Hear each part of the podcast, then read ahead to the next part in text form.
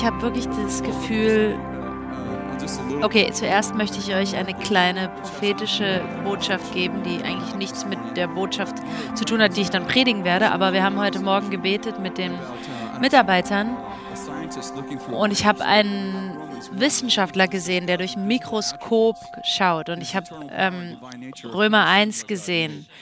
Äh, die, die, die sichtbaren Attribute sind deutlich zu sehen in allem, was Gott geschaffen hat. Und Wissenschaft wird einen neuen Level erreichen des Bewusstseins, dass es ein höheres Wesen gibt. Die Wissenschaft wird transzendentale Realitäten umarmen und akzeptieren. Dieses Jahr wird ein Jahr sein, in dem Wissenschaft transzendentale Realitäten umarmt. Und ich rede nicht von christlichen Wissenschaftlern, Okay, da gibt es so eine kleine Anspielung auf die christliche Wissenschaft, aber das meinte er nicht. Also christliche Wissenschaftler.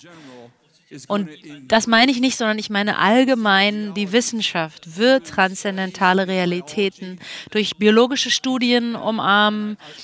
Und ich sehe, wie der Herr sich offenbart, im Kleinen und im Großen. Okay, da gibt es noch mehr, aber wir haben jetzt nicht Zeit dazu. Seit vier Wochen ungefähr predige ich eine Botschaft, die mir immer im Kopf ist. Ähm, ich kann da gar nicht dran vorbeikommen. Und das ist jetzt Teil 3 oder 4. Und es geht um den Bund. Wer hat schon mal eine der Predigten gehört in den letzten Wochen? Ich habe darüber gepredigt, wie man seine Bestimmung findet, indem man seine Volk, seine Familie, seine Leute findet. Und heute Morgen geht es weiter mit dieser Botschaft. Vielleicht habt ihr schon Teile davon gehört, es tut mir leid, aber ich habe das Gefühl, das ist wirklich das Wort des Herrn für 2014. Es ist das Jahr, um den Bund zu erneuern. Ich habe das Gefühl, es ist ein Jahr, um den Bund zu erneuern. Und vor einiger Weile, äh, bei der letzten Sommer, letzten Mai, ähm, als die, als die das erste Schuljahr der Ministry School äh, ihren Abschluss hatte, haben sie jeden unserer unseren Leitern ein Geschenk gegeben. Und mir haben sie ein Schweißgerät geschenkt. Also sie haben mir einen Gutschein für ein Schweißgerät geschenkt. Und ich habe das bis jetzt nicht geschafft. Also nicht, dass ich das nicht hätte kaufen können, aber ich musste ja noch die Gebrauchsanweisungen lesen. Und ich habe jetzt so Videos mir angeguckt, so die letzten Tage. Ich habe mir den Schweißer gekauft und habe mir Videos über Schweißen angeschaut. Und im Video habe ich mir das alles angeguckt und dachte, das ist cool, das macht Spaß. Ich lerne, wie, wie meine spezielle Maschine funktioniert. Und der Anleiter im Video sagt, Schweißen, beim Schweißen geht es darum, wie man Hitze so kontrolliert, dass zwei Objekte miteinander verschmelzen und eins werden. Und ich habe mir das angeguckt und habe gedacht, das ist der Herr. Deshalb habe ich mir die Maschine jetzt erst gekauft. Weil wenn man schweißt, dann, dann benutzt man ein, ein Draht oder einen Stock und dieser, dieses Stück Draht, dieser Stock und das, womit man da schweißt, das ist wie die Liebe. Und wer von euch versteht, dass Liebe ist die Leidenschaft, aber man muss ja die Hitze kontrollieren, damit die beiden eins werden. Und diese, diese, dieser, diese Stange ist die Füllung, Liebe ist die Füllung, die die beiden zusammenhält. Aber das Ziel ist, dass sie nicht mehr zwei sind, sondern zu einem verschmelzen. Adam prophezeit in, in 1. Mose 2. Da sagt Gott ja, du bist mein. Äh, nee, Adam sagt zu seiner Frau, du bist ähm, Leib von meinem Leib. Und deshalb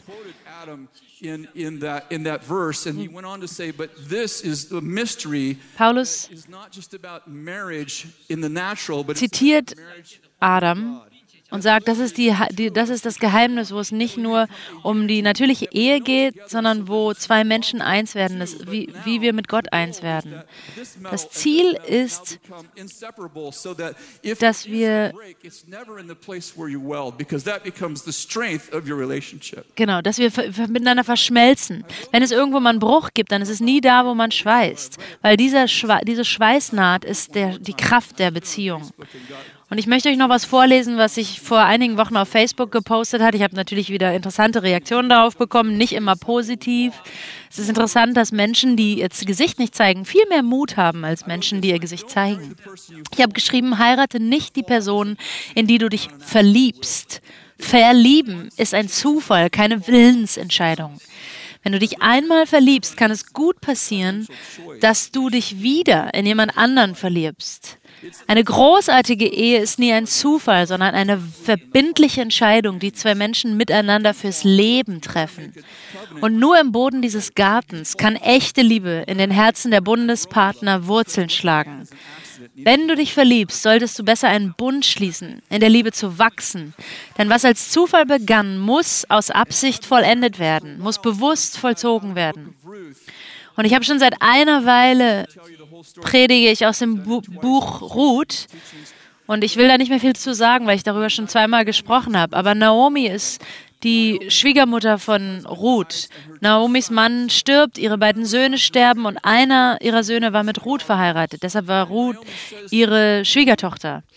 Und Naomi sagt zu Ruth und zu ihren beiden Töchtern, geh zurück zu deinem Volk, geh zu den Moabitern zurück und zu deinem Land. Und eine geht zurück und die andere, Ruth, sagt in, in Vers 15 des ersten Kapitels. Und ich wach, wach, das hat mich so beschäftigt. Ich wache nachts auf und denke daran.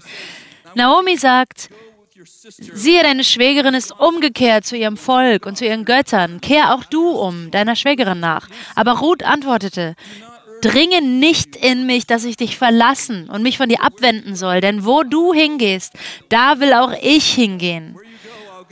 Und wo du bleibst, da will ich auch bleiben. Und dein Volk ist mein Volk und dein Gott ist mein Gott. Und wo du stirbst, da sterbe auch ich und dort will ich begraben werden. Der Herr tue mir dies und das und noch mehr, wenn nicht der Tod allein uns scheiden soll. Puh. Habt ihr schon mal erlebt, dass euer Herz irgendwo landet, wo euer Kopf noch gar nicht hingekommen ist? Ich habe diesen Vers, glaube ich, im letzten Monat 50 Mal gelesen und ich kann, kann es nicht lesen, ohne überwältigt zu werden mit Emotionen. Ich, ich verstehe ja, was da steht, rational, aber mein Herz weiß etwas, das mein Kopf immer noch nicht versteht, das mein Kopf noch nicht so richtig fassen kann. Wir sind gerufen zum Bund. Wir sind zum Bu Bund gerufen. Wir sind gerufen zu, zu etwas was weitergeht als Bequemlichkeit. Bund, im Bund geht es um Leidenschaft, aber auch um Opfer. Ich möchte niemanden nicht heiraten, für den ich keine Leidenschaft habe, aber Leidenschaft ohne Opfer macht nicht aus zwei einen, macht nicht eins aus zwei Menschen. Man kann das, man kann Opfer nicht von Leidenschaft trennen und eine großartige Ehe dann haben. Bund heißt, ich bin, ich, ich bin gekommen, um für dich zu sterben, um mein Leben für dich hinzulegen. Um, ich bin gekommen, um dir mich zu geben, damit du davon äh, profitieren kannst. Ich bin für dich gekommen. Und ich liebe es in 1. in 1. Samuel 18, in der Bibel, 1. Samuel 18. David ist jung, er ist 17, 18, er ist vielleicht 17, als er nach, als er Goliath, Goliath bekämpft. Und König Saul sagt, du bist ja nur ein kleiner Junge. Und Jonathan ist wahrscheinlich auch vielleicht Anfang 20 und er trifft David, trifft diesen jungen David, diesen jungen Krieger, scheinbar für erste, das erste Mal, man weiß es nicht genau, aber Jonathan ist der Sohn von Saulus. Er ist Nachfolge. Es ist Saulus der König und Jonathan der Prinz. Er, er, wird, er wird den Thron erben. Er leitet die Armee von Israel. Er ist schon berühmt als, eins, als, als, ein, als ein eigener Mann. Er hat die Kämpfe, die, die, die Feinde schon bekämpft.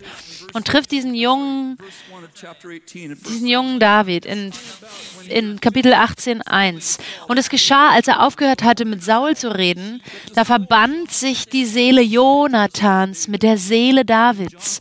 Und Jonathan gewann ihn lieb, wie seine eigene Seele. Sag mir das nach. Jonathan gewann ihn lieb wie seine eigene Seele, wie sich selbst. Und Saul nahm ihn an jedem Tag zu sich und ließ ihn nicht wieder in das Haus seines Vaters zurückgehen. Jonathan aber und David machten einen Bund miteinander, denn er hatte ihn lieb wie seine eigene Seele.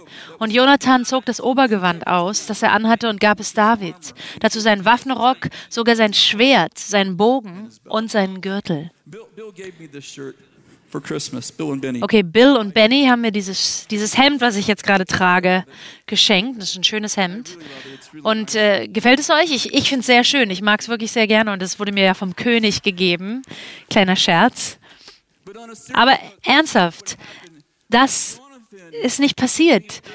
Jonathan hat David seinen, seinen, seinen Mantel gegeben, sein Obergewand. Das war nicht wie dieses Geschenk von Bill. Ich, ich bin mir sicher, dass die, die, die ähm, sich um Jonathan und David gekümmert haben in diesem Palast, seine, seine Diener. Als Jonathan seine, sein Obergewand ausgezogen hat, da hat er ihm nicht so sein bestes Shirt, sein, sein bestes Hemd gegeben, sondern er hat ihm, er hat ihm seinen Anspruch auf den Thron übergeben. Wer von euch weiß, dass David ein paar Jahr sp Jahre später als, als junger Mann anstelle von Saulus als König gesalbt wurde. Er wurde gesalbt als König anstelle von Saulus. Aber eigentlich stand der Thron ja Jonathan zu. Jonathan war der rechtmäßige Erbe des Thrones, wenn man sich die Genealogie anguckt, die, die Erbfolge. Aber Jonathan wusste etwas. Er wusste nicht, dass, dass David als König gesalbt war. Aber als er David gesehen hat, wurde seine Seele verbunden mit der Seele dieses Mannes, der den Thron, dem, der, dem der Thron dann später zustand. Und er hat seine, freiwillig sein Obergewand ausgezogen und hat es David angezogen. Und ich möchte vorschlagen, dass die Diener, die da standen, wahrscheinlich geschockt waren. Ich weiß nicht, was Saulus gedacht hat, aber jeder in diesem Zimmer wusste, in diesem Raum wusste, was das bedeutet. Und dann steht, er hat seine Waffenrüstung ausgezogen und hat es David gegeben. Und er hat zu David gesagt, und er sagt damit zu David, ich werde mich selber nicht schützen. Ich werde einen Bund mit dir schließen und das heißt, ich ziehe meine Waffenrüstung aus und ich werde, ich werde verwundbar sein dir gegenüber. Du hast mein Herz. Und dann hat er David sein Schwert gegeben und hat sich geweigert, sich zu schützen, als sie zusammen waren. Und wer von euch versteht, dass viele Könige in, im Buch der Könige ermordet wurden, weil jemand eingebrochen ist in ihre Paläste und hat sie ermordet, hat Könige getötet. Aber Jonathan sagt zu David, hier ist mein Schwert. Pass mal auf, ich, ich werde mich nicht nur schützen, ich gebe dir sogar meine Waffe.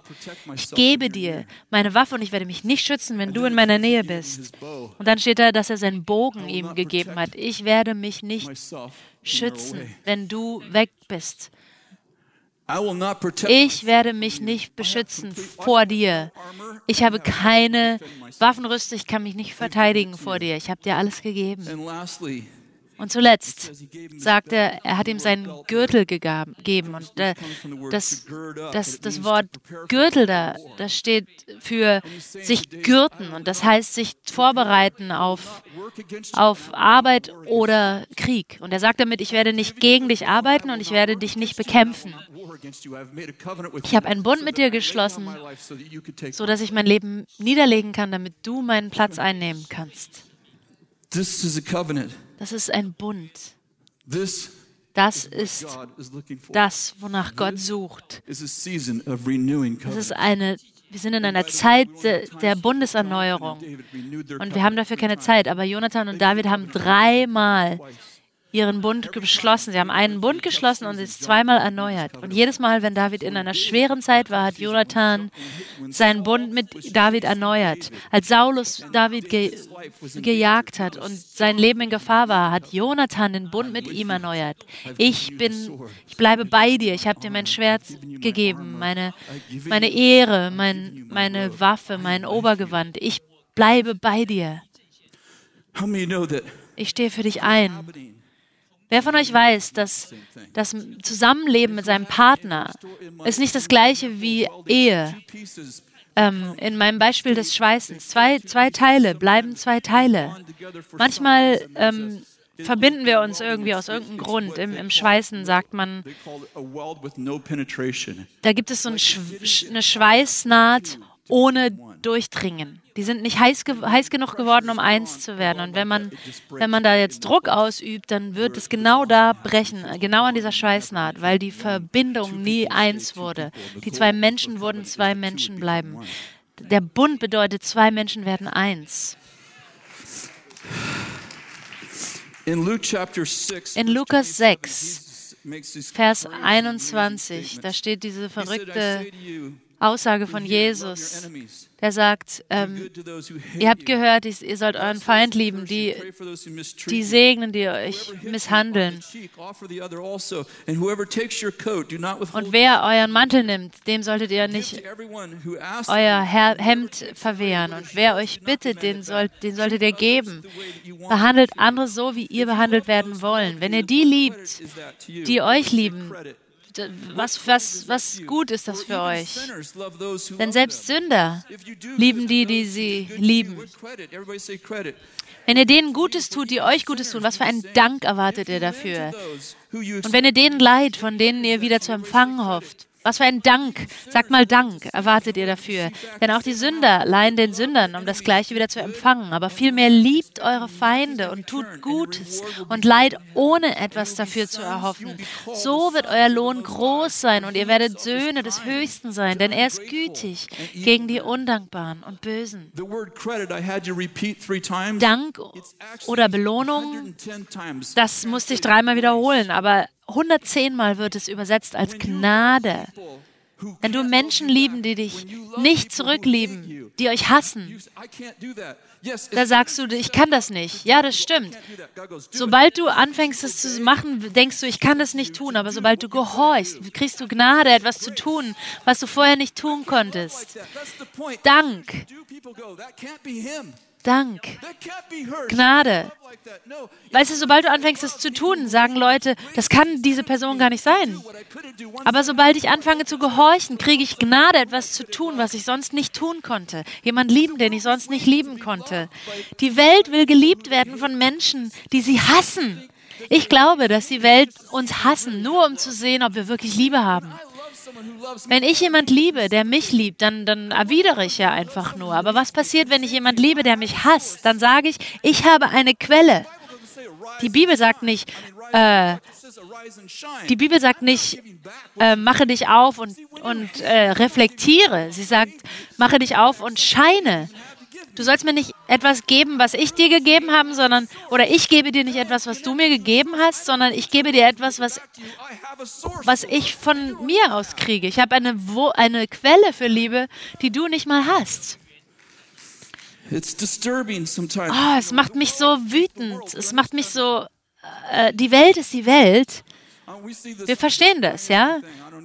Ähm, er macht da irgendeine eine eine Anspielung, die ich nicht verstehe, auf irgendein gesellschaftliche, auf irgendein Spiel oder. Aber den Kommentar, den ich machen möchte, Menschen, die sagen, die, der und der macht es nur für Geld. Ja, das ist ja die Welt. Die sollen es für Geld machen.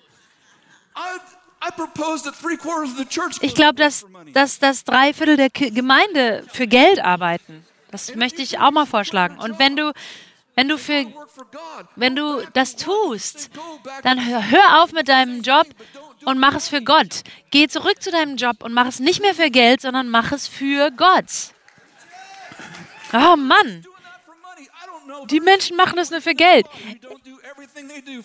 Ich kenne nicht so viele Leute, die, die etwas tun äh, und es nicht für Geld machen. Wäre es nicht toll, wenn du etwas für Liebe tust, was du sonst für Geld getan hast? Wäre das nicht unglaublich? Du kannst mich überhaupt nicht äh, befördern, weil ich arbeite für Gott.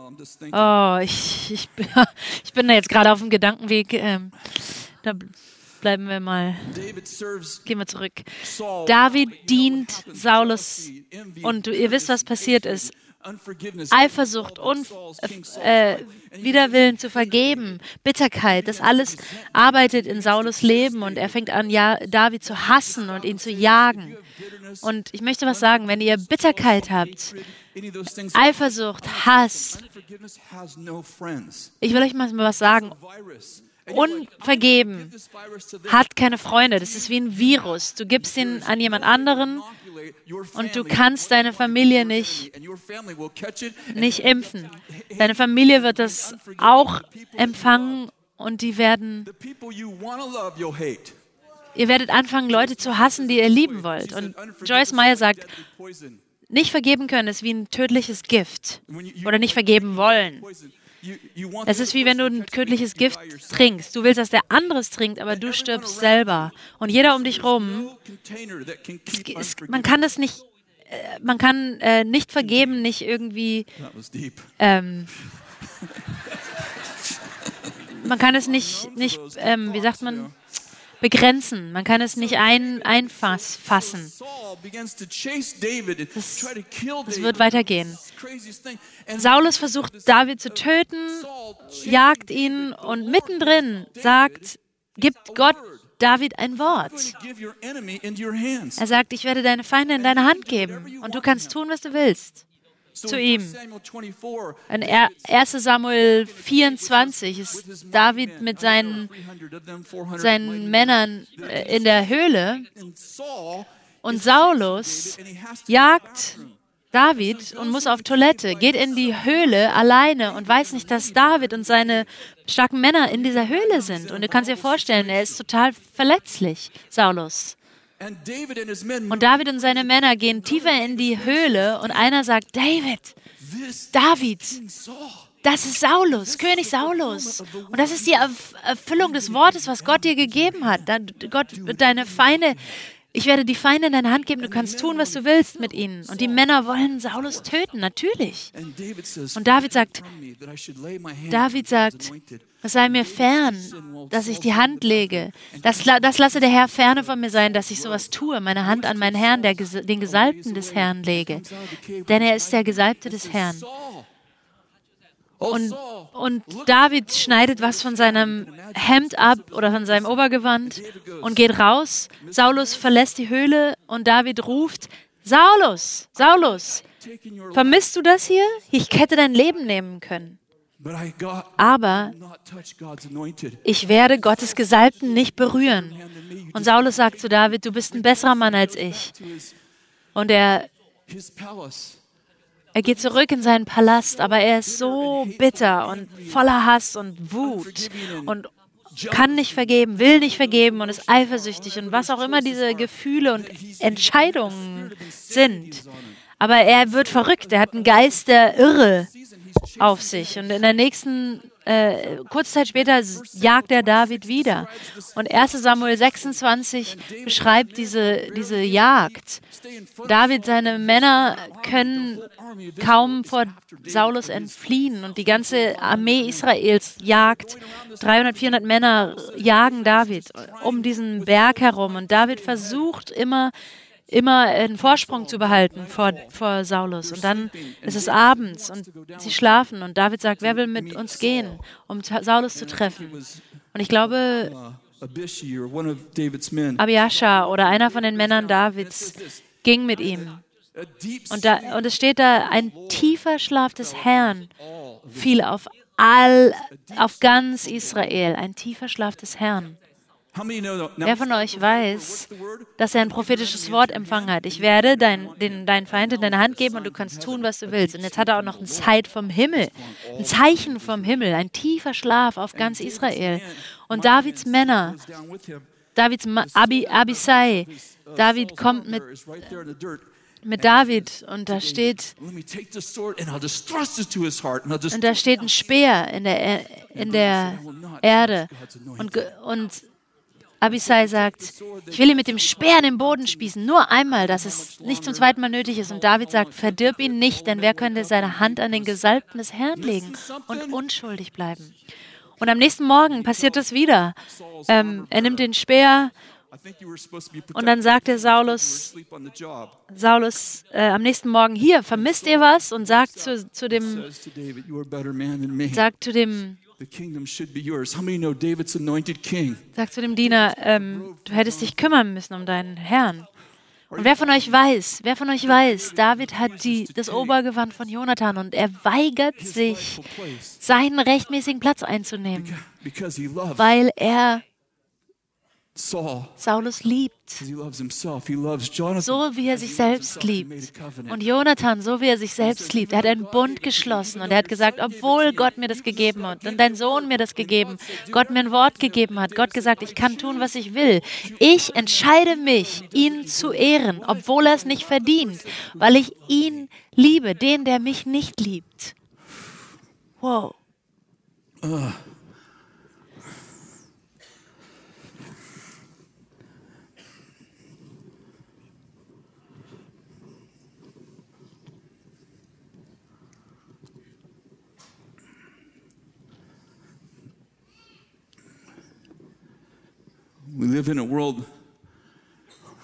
Wir leben in einer Welt,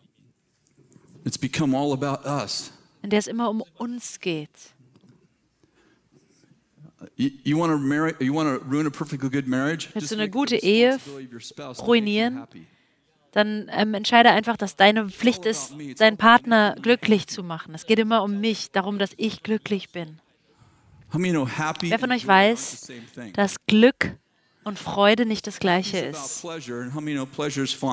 Glück, da geht es um, um Genuss, um, Freu um ähm, Spaß. Und das ist schön, das ist gut, aber das ist gut, solange das nicht meine Tugenden ersetzt. Wenn ich meine Tugenden äh, opfern muss, um glücklich zu sein, dann werde ich mich für dann werde ich mich für Tugenden entscheiden. Dann muss ich das opfern. Denn ich Ich schätze mich. Ja, er macht eine Anspielung auf einen Vers von Paulus, aber ich gehe einfach weiter. Ich habe das geschrieben hier und, und es, wer von euch weiß, dass äh, das Bund Kameraderie also schafft, aber es gibt auch Kameraderie, die nicht in einem Bund gegründet ist. Und ich will euch was vorlesen. Bund drückt sich aus in Kameraderie, aber Kameraderie ist nicht immer ein Bund. Kameraderie kann auch äh, darin verwurzelt sein, einen gemeinsamen Feind zu haben, statt Freundschaft. Aber Gemeinschaft, die in Krieg äh, verwurzelt ist, die basiert auf Hass und nicht Liebe. Gangs äh, verbinden sich durch den gemeinsamen Kampf gegen ein System oder einen Feind. Menschen ähm, mobben sich gegenseitig und das kann auch Kameraderie sein. Habt ihr gemerkt, dass ein Mensch, der, der gemobbt wurde, dass die, die, die Täter danach jemand anders finden, den sie mobben können, weil Kameraderie ohne Bund immer einen Feind braucht. Ein echter Bund ist nicht verwurzelt in einem gemeinsamen Kampf, sondern in gemeinsamer Liebe. Denn ein Bund braucht keinen Feind, denn sie legt die Liebe nieder für den Freund. Wenn eine Kultur des Bundes in einer Gemeinschaft nicht äh, existiert, dann gibt es eine Wir- und Sie-Mentalität, weil die, der Bund zwischen Menschen in einem oder die Verbindung zwischen Menschen basiert auf einem gemeinsamen Feind. Aber ein Bund zerstört dieses Wir und Sie ähm, Gedankengebilde. und schafft Freiheit. In Gangs verbinden wir uns, weil wir einen gemeinsamen Feind haben. Der politische Geist hat das Gleiche. Wir sind zusammen, weil wir uns eins sind, wir mögen die anderen nicht. Aber Kameraderie kann in Bund ge, gewurzelt, verwurzelt sein, aber nicht alle Kameraderie heißt, wir haben einen Bund. Und ich habe, ich mache mir Sorgen darüber, dass die Gemeinde, die Kirche Kameraderie verta äh, vertauscht hat mit Bund. Dass es uns mehr darum geht, gegen wen wir sind, als wen wir lieben. Und dass wir reagieren. Ich möchte euch mal was sagen. Gott hat die Welt geliebt, nicht die, nicht die Kirche. Er ist nicht für die Kirche gestorben, er ist für die Welt gestorben. Jesus ist für mich gestorben. Wir sind die Welt. Ja, ich verstehe das alles, aber Gott ist für die Welt gestorben und, ich, und Liebe. 1. Korinther 13, 4. Liebe ist geduldig. Jesus hat gesagt, größere Liebe haben, habt ihr nicht, als ihr, dass ihr euer Leben für, euren, für eure Freunde niederlegt. Aber Jesus hat gesagt, wenn das ihr euer Leben niederlegt für eure Freunde. Wenn ich einen Bund habe, dann kann ich Kameraderie haben, aber meine Kameraderie basiert nicht darauf, gegen wen ich bin, sondern für, für wen ich mein ne Leben niederlege. 2. Timotheus, Vers 2.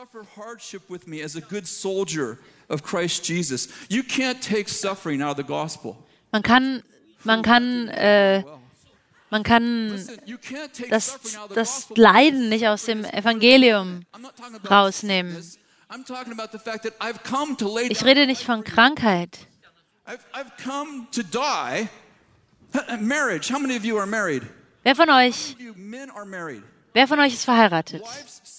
Frauen, ordnet euch unter. Männer, sterbt. Ich weiß nicht, ob ihr wisst, aber diese ganze schöne Musik und die schöne Frau, das sollte dich nur überzeugen, dass du auf dem Todesmarsch bist. Auf einem Todesmarsch zu, zum, zum Gefängnis fürs Leben. Ich weiß nicht, warum wir mal rufen, ordne dich unter, ordne dich unter, wenn der, wenn der Arzt sagt, hier, da müsst ihr euch unterordnen, aber ihr werdet sterben. Erinnert ihr euch an Unterordnen? Vor allen Dingen, wenn es anfängt mit ordnet euch einander unter. Frauen ordnet euch euren Männern unter. Männer liebt die Frau so, wie Christus die Gemeinde geliebt hat und sich für sie gegeben, hingegeben hat. Er ist für sie gestorben. Hallo. Ist ein bisschen komisch, oder? Ich habe Menschen gehört, wie die so, ähm, die so Seelsorge machen oder beraten. Die sagen, ähm, Schatz, du, du hast diesen Mann geheiratet, du musst jetzt alles aufgeben, um ihm zu dienen. Wo hast du denn das her? Ich dachte, er ist derjenige, der, der, der stirbt, um alles zu geben, um ihr zu folgen. Ähm, ich glaube, es war seine Aufgabe, ihre Träume wahr werden zu lassen. Ich glaube, ich dachte, es ging um Liebe. Aber ich habe mich wohl geirrt. Wenn Paulus über seine, über seine apostolischen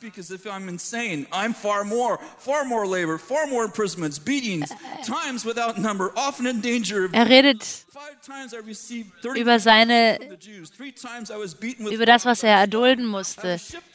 Ich, ich wurde ich, ich, ich habe Schiffbruch erlitten. Ich war in Gefahr mit Flüssen, Räubern, von Heiden in der Stadt, in der Wild, in, auf dem Meer. Wer will Apostel werden? Ähm, ich habe ich hab viele schlaflose Nächte gehabt, durstig, hungrig, kalt. Und abgesehen davon gibt es den täglichen Druck, dass ich, wer ist schwach? Oh, Entschuldigung, ich habe diese Bibelstelle jetzt nicht, das ist im Timotheus. Auf jeden Fall redet Paulus eben um seine ganzen, äh, um seine ganzen, äh, seine Tests, seine, seine schweren Zeiten. Und wir sagen, Paulus, du musst, du musst fröhlich sein, du musst glücklich sein. Aber das ist der andere Teil des Evangeliums. Es geht um die Leidenschaft und das Opfer. Du kannst die Leidenschaft haben, aber du musst das Opfer haben. Du musst die beiden haben. Die müssen zusammengeschweißt werden, wie der Mann da im Video gesagt hat. Schweißen, die, He die Hitze kontrollieren. Und ich rede nicht von der, von der, ich rede nicht von der Hochzeitsnacht. Ich rede von danach. Da musst du die Hitze kontrollieren. Okay. Ich habe schon oft darüber gesprochen. Ich, hab mit, mit, ich bin mit Kathy zusammen, seit die zwölf ist. Zwölf Jahre alt. Das ist schon ein bisschen länger als 15 Jahre her. Kleiner Witz, die sind seit 37 Jahren verheiratet, glaube ich. Uh, Oder länger. Wir haben diese ganze, wir, haben diese Liste da nicht durchgelesen vorher. Ich lese das da, wenn ich ermutigt werden will. Ja, ich wurde nicht geschlagen, ich habe keinen Schiffbruch erlitten. Ich habe, you know, Leute auf Facebook haben schlechte Sachen über mich gesagt, aber das, das war so das Schlimmste. Ich habe vielleicht Stunden der Depression wegen der Reaktion, aber sie haben mich nicht geschlagen.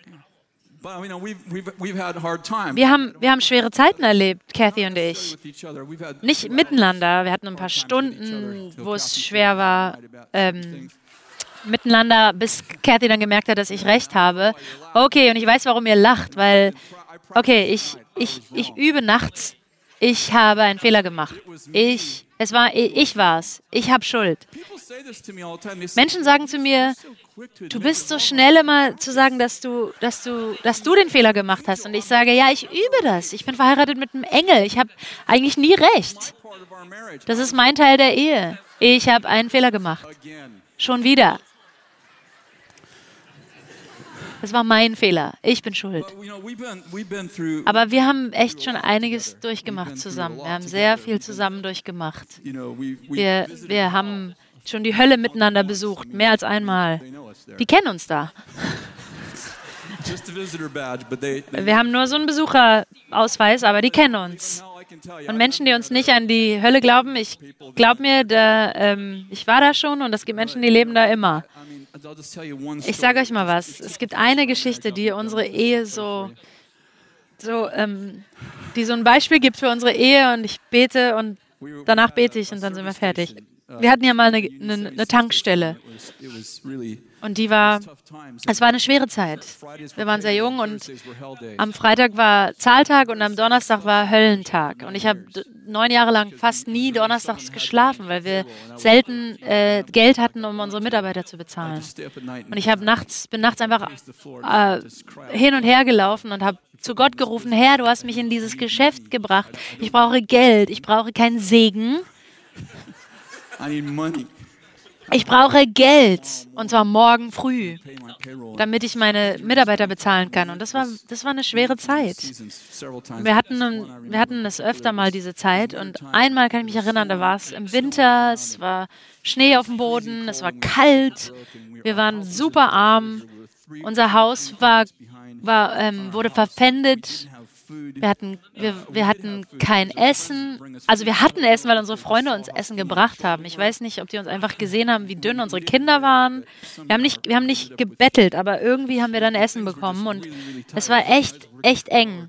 Ich habe zwölf Stunden am Tag gearbeitet, damit wir irgendwie diese, die, die Lücke füllen können. Und wir haben echt, echt schwer gearbeitet tief in den Winter hinein und ich habe mich so wie, eine, wie, ein, wie ein Loser gefühlt. Wie ein, ich habe hab mich wie so ein Versager gefühlt. Ich konnte nichts richtig machen und es war nicht das erste Mal, es war schon so oft passiert. Und einen Tag bin ich mal früh nach Hause gekommen, so um halb fünf, fünf Uhr nachmittags. Das war nicht mein, nicht üblich. Ich, ich bin immer länger bei der Arbeit geblieben, aber ich komme um fünf schon nach Hause, es ist schon dunkel, weil es im Winter ist.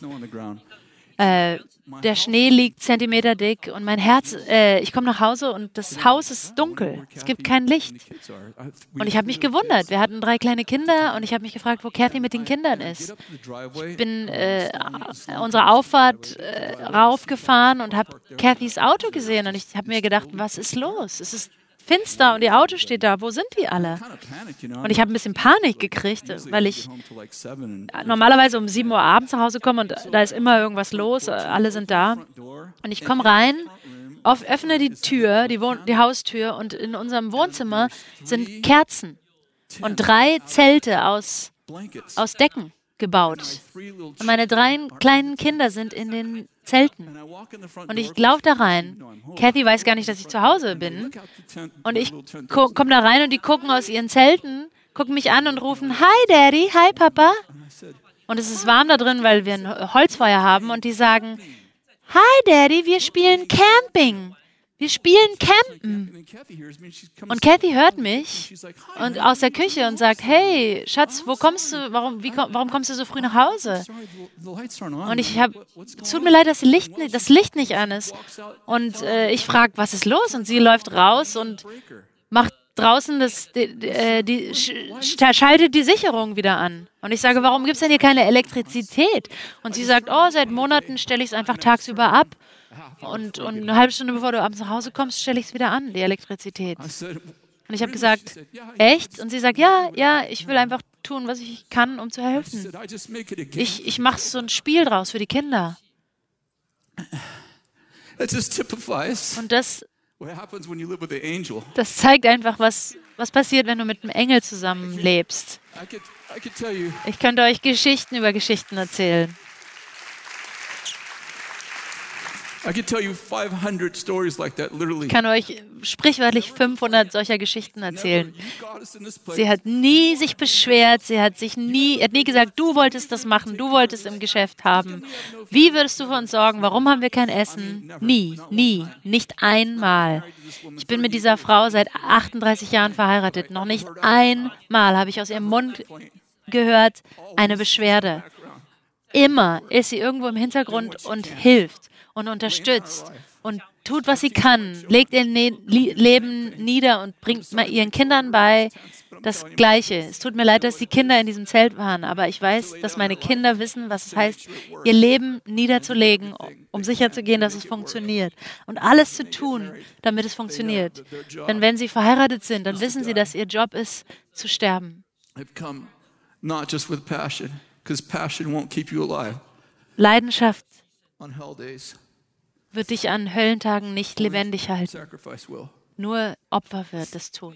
Und ich will euch was sagen. Die Wahrheit ist, ihr habt beides. Ihr habt gute Tage und schlechte Tage. Und manchmal weiß man nur, dass du einen guten Tag hattest, wenn du mal einen schlechten hast. Und ich möchte keine schlechten Tage. Ich möchte keine schweren Tage. Aber ich kann euch sagen, manchmal braucht es solche Tage, um zu wissen, ob du Kameraderie hast oder einen Bund.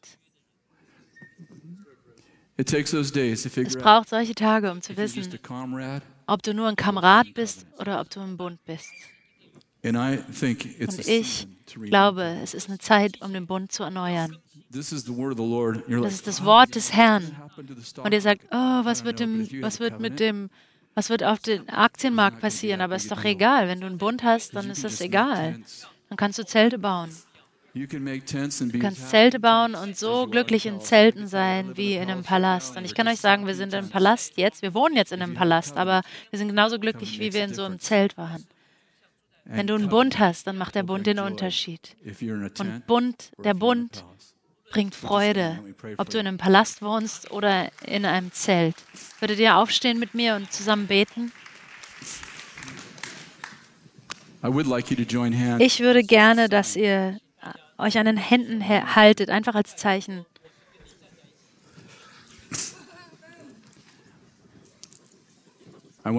Ich möchte beten für euch. Und ich möchte, möchte das klarstellen, ich bin nicht der, perfest, der perfekte Bundespartner. Also moralisch schon, aber ich, ich bin moralisch geblieben, aber, aber ich habe ich hab mich beschwert. Ich habe nicht derjenige, ich bin nicht derjenige gewesen, der die Elektrizität ausgeschaltet hat. Ich habe mein, hab mein Team erinnert, wir sollten das und das nicht tun, statt zu sagen, wir können das schaffen, wir können das schaffen, wir sind gekommen, um zu sterben füreinander. Und ich bete Gott für die Menschen, die zugucken und zuhören im Podcast und die Menschen hier im Raum, dass du uns von der Kameraderie zum Bund führst und dass wir Kameraderie im Bund haben, aber nicht statt dem Bund. Und Herr, ich bete, dass du uns lehrst, was es heißt, in, auf eine Art und Weise zu leben, dass wir unser Leben, unser Leben niederlegen. Nicht, weil wir müssen, nicht, weil wir keine Rechte haben, aber weil wir es wählen. Weil wir es wählen, diese Rechte aufzugeben und zu sagen, hier, du kannst mein Obergewand haben, du kannst meine Waffenrüstung haben, du kannst mein Schwert, meinen Bogen haben und meinen Gürtel. Ich werde nicht gegen dich arbeiten oder gegen dich kämpfen. Ich schließe einen Bund mit dir. Und in schweren Zeiten werde ich meinen Bund mit dir erneuern und werde dich daran erinnern, dass ich bei dir bin. In Jesu Namen. Amen. Vielen Dank.